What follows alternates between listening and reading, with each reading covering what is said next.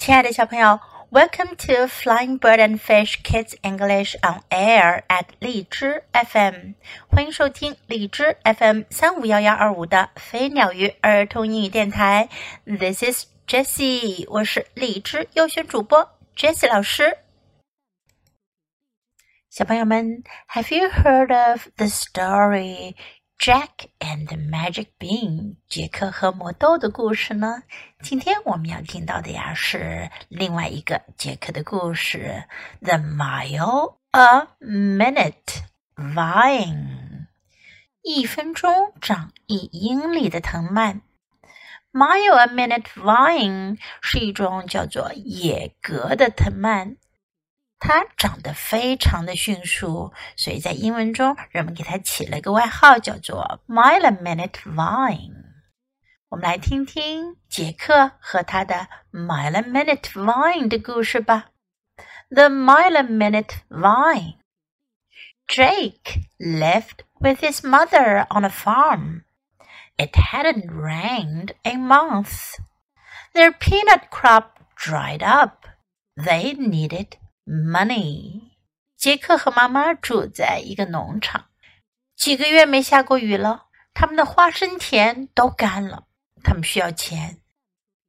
We will have to sell our cow," said Jake's mother. 杰克的妈妈说：“我们得把牛卖掉了。” Jake sighed. "I'll take Bessie into town tomorrow." 杰克叹了口气：“明天我把贝西。”带到镇上去吧。On the way to town, Jake met an old gardener. 在去镇上的路上，杰克遇到了一位老园丁。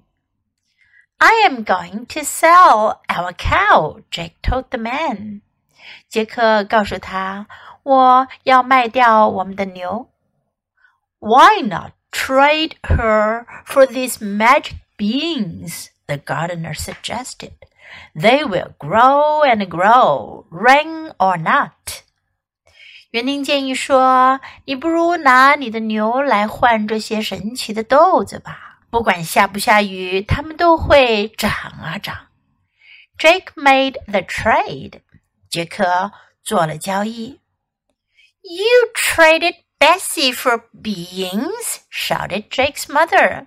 杰克的妈妈看到了，大喊起来：“你把贝西就交换了这些豆子？”“They are magic beans,” Jake replied. “You'll see.” He had heard a story about a boy who traded a cow for beans and did very well in the end. 杰克回答说：“这些是神奇的豆子，你会看到的。” 他可是听说过那个故事，有个男孩把他的牛换了豆子，结果非常的好。Jake planted the beans, then he sat on the porch to wait. 杰克种下了豆子，然后他就坐在门前的走廊上等着。Soon a sprout sprang up. 很快，有一个小芽冒了出来。it did not grow up into the sky like the beanstalk in the story Jake had read. It grew out. 它可没像杰克听说过的那个故事中的豆茎一样升到高高的天空中去，它四处长了开来。The vine grew across the field. It grew right over the tractor. Then it kept on going. 藤蔓长过了整片田地，它长得盖过了拖拉机，然后它还继续长。The vine grew over everything. It grew up and over some trees. It grew over a stop sign. It even grew over a possum in the field and a sleeping dog. 藤蔓迅速的生长起来，几乎覆盖了一切。 它长啊长啊，盖过了一些树；它长啊长啊，盖过了一个停车标志；它长啊长啊，把田里的一只负鼠和一条睡着了的狗都给遮住了。The vine grew over Drake's porch. Then it grew quickly over the windows and the roof. 特曼把杰克的走廊给盖住了，然后他迅速的长过了窗户，长上了屋顶。Why is it so dark? His mother called. She came outside. 他妈妈叫了起来：“怎么这么黑呀？”他跑了出来。Her mouth made a round O. 她的嘴巴惊讶的张大了。That vine is growing a mile a minute. Go warn the neighbors. 那藤蔓一分钟就长一英里， 快去警告邻居们。But the neighbors were already running toward Jake's house. 可是邻居们早就跑向杰克家来了。Good thing we slammed our windows shut, a woman shouted. Otherwise, that vine would have wrapped us up inside. 有个女人大喊道：“还好我们把窗户给关上了，要不然藤蔓准会长到里面去，把我们都给捆起来。” Then the mayor rushed up to Jake. Any plant that grows a mile a minute is against nature, he said. Do something. 然后镇长迅速的奔过来找杰克。他说：“任何植物如果一分钟就长一英里，这是违反自然的。赶紧采取措施吧。” I'll do what I can, sir. Jake replied. 杰克回答说：“我会做我力所能及的事儿。” First, Jake tried to pull the root of the vine out of the ground. 起先，杰克试图要把藤蔓的根从地下拔出来，but the vine just kept growing。可是藤蔓还是继续生长。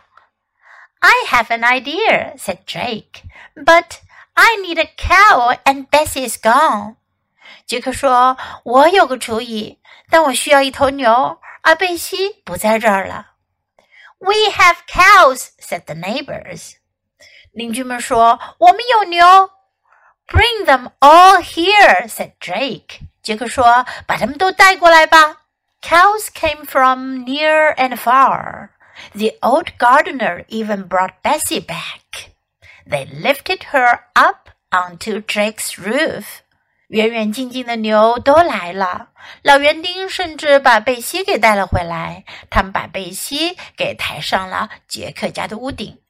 All the cows chewed up the vine as fast as they could. 所有的牛们都用最快速度吃起了藤蔓。Among them, they ate more than a mile a minute. 他们一起吃的速度呀，可是超过一分钟一英里的。Houses covered in green went back to normal. 被绿色覆盖的房子恢复了正常。but the mile a minute vine still covered the field. What could Jake do with it all? 可是这一分钟长一英里的藤蔓呀，还是覆盖了田野。杰克拿它怎么办好呢 He started experimenting. 他开始做实验。He made mile a minute vine jelly, syrup, and tea. 他做了野葛、啫喱、糖浆和茶。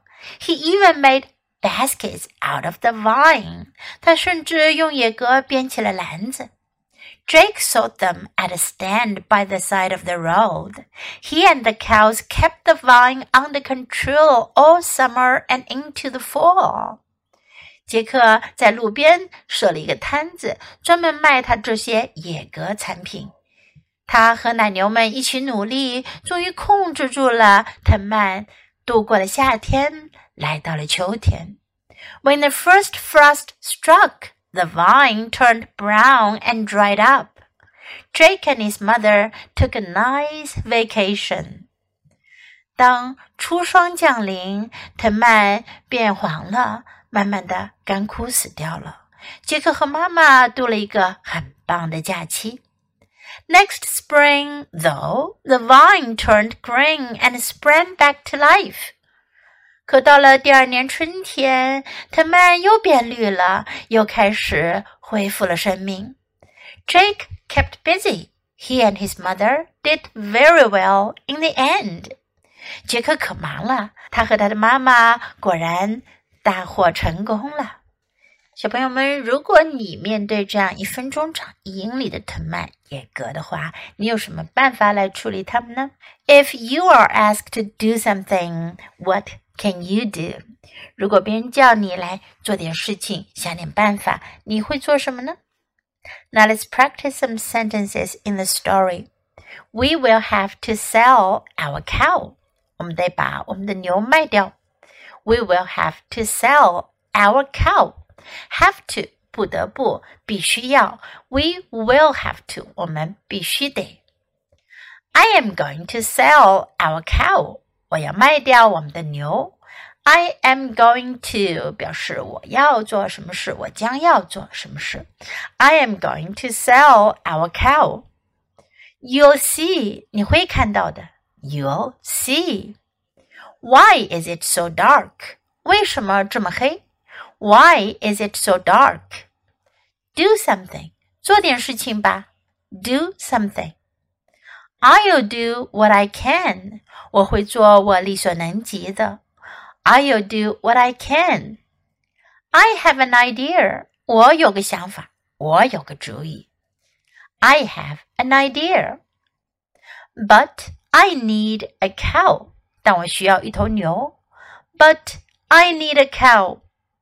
Bring them all here. 把他们都带到这儿来。Bring them all here. Now let's listen to the story once again. The Mile a Minute Vine by Nancy Day. Illustrated by Victor Kennedy. Jake lived with his mother on a farm. It hadn't rained in months. Their peanut crop dried up. They needed money. We will have to sell our cow, said Jake's mother. Jake sighed. I'll take Bessie into town tomorrow. On the way to town, Jake met an old gardener. I am going to sell our cow, Jake told the man. Why not trade her for these magic beans? the gardener suggested. They will grow and grow, rain or not. Jake made the trade. You traded Bessie for beans? shouted Jake's mother. They are magic beans, Jake replied. You'll see. He had heard a story about a boy who traded a cow for beans and did very well in the end. Jake planted the beans. Then he sat on the porch to wait. Soon, a sprout sprang up. It did not grow up into the sky like the beanstalk in the story Jake had read. It grew out. The vine grew across the field. It grew right over the tractor. Then it kept on going. The vine grew over everything. It grew up and over some trees. It grew over a stop sign. It even grew over a possum in the field and a sleeping dog. The vine grew over Jake's porch. Then it grew quickly over the windows and the roof. Why is it so dark? his mother called. She came outside. Her mouth made a round O. That vine is growing a mile a minute. Go warn the neighbors. But the neighbors were already running toward Jake's house. Good thing we slammed our windows shut, a woman shouted. Otherwise that vine would have wrapped us up inside. Then the mayor rushed up to Jake. Any plant that grows a mile a minute is against nature, he said. Do something. I'll do what I can, sir, Jake replied. First, Jake tried to pull the root of the vine out of the ground, but the vine just kept growing. I have an idea, said Jake, but I need a cow and Bessie is gone. We have cows, said the neighbors. Bring them all here, said Jake. Cows came from near and far. The old gardener even brought Bessie back. They lifted her up onto Jake's roof. All the cows chewed up the vine as fast as they could. Among them, they ate more than a mile a minute. Houses covered in green went back to normal. But the mile a minute vine still covered the field. What could Jake do with it all? He started experimenting. He made mile a minute vine jelly, syrup, and tea. He even made baskets out of the vine. Jake sold them at a stand by the side of the road. He and the cows kept the vine under control all summer and into the fall. When the first frost struck, the vine turned brown and dried up. Jake and his mother took a nice vacation. Next spring, though, the vine turned green and sprang back to life. Jake kept busy. He and his mother did very well in the end. 小朋友，你喜欢今天的故事吗？记得给 Jess 老师点赞哦！还有，别忘了下载到手机上收听，更方便哦。Thanks for listening. Until next time. Goodbye.